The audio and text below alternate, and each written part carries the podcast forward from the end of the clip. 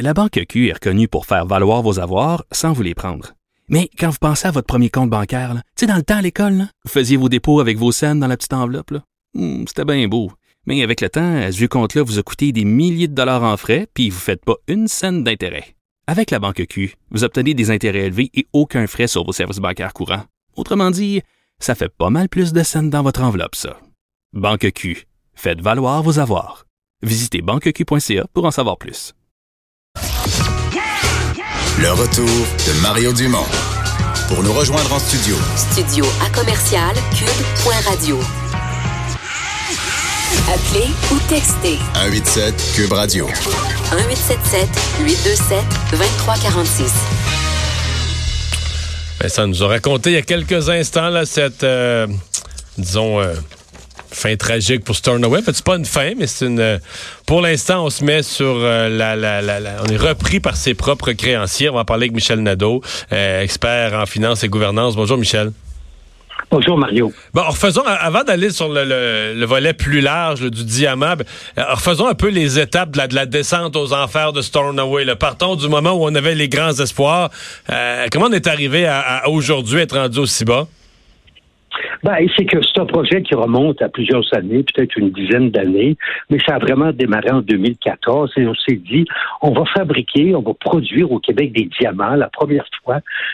Ça va être la seule mine au Canada qui va être accessible 12 mois par année. Les autres mines, il y a 4-5 autres mines de diamants, mais qui sont dans les territoires du Nord-Ouest, là, euh, accessibles dans des régions vraiment très, très excentriques.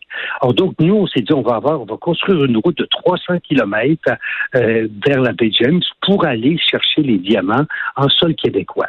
Évidemment, le prix du carat, l'unité à ce moment-là, était très bon. Et on a, on a bâti la mine. Ça coûtait à peu près un milliard. Euh, Il y a eu la route à bâtir, 350 kilomètres, qui a été payée par le, le contribuable québécois dans le cadre du plan Nord. Ça, parce que ça, c'était peut-être le plus gros morceau, le plus gros espoir du plan Nord de quelque chose de concret. Puis, veux, veux pas, ça fait rêver, Michel, mine de diamants, là. Tu sais, tu dis. Exactement, exactement. Évidemment, on pense aux diamants d'Afrique du Sud, Ben oui. et puis tout ça, là, le diamant est éternel, comme disait James Bond. Alors donc, euh, c'était vraiment euh, rêveur. Mais ce qui est arrivé, c'est que, euh, évidemment, euh, on a eu deux choses. D'abord, des problèmes techniques. On avait des machines qui brisaient les diamants en trop petits morceaux.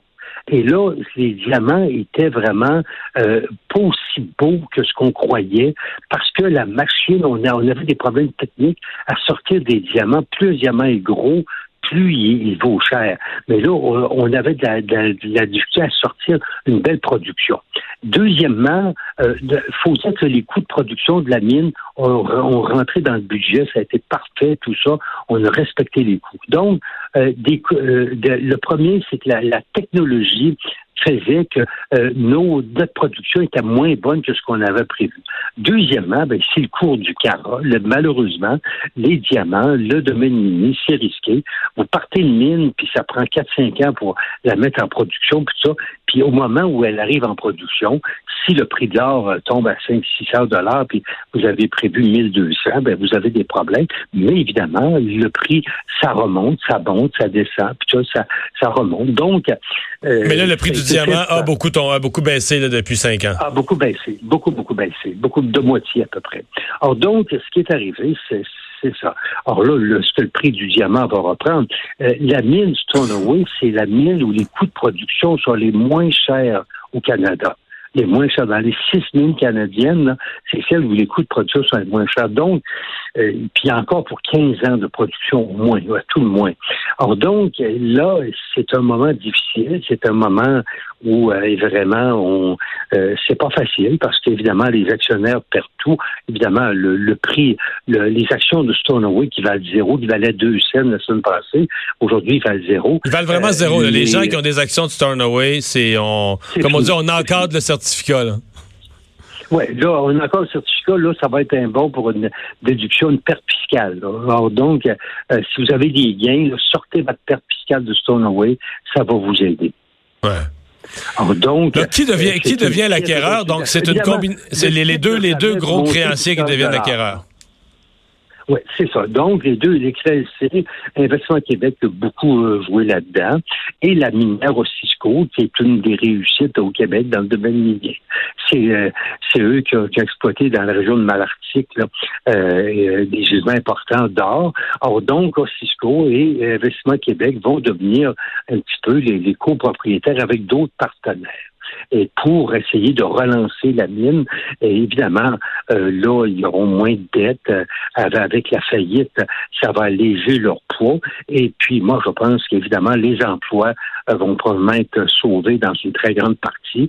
Mais ça fait partie du jeu dans le domaine minier, du risque que vous avez à subir. Là, il y a beaucoup d'actionnaires privés qui ont perdu. Le gouvernement a perdu également.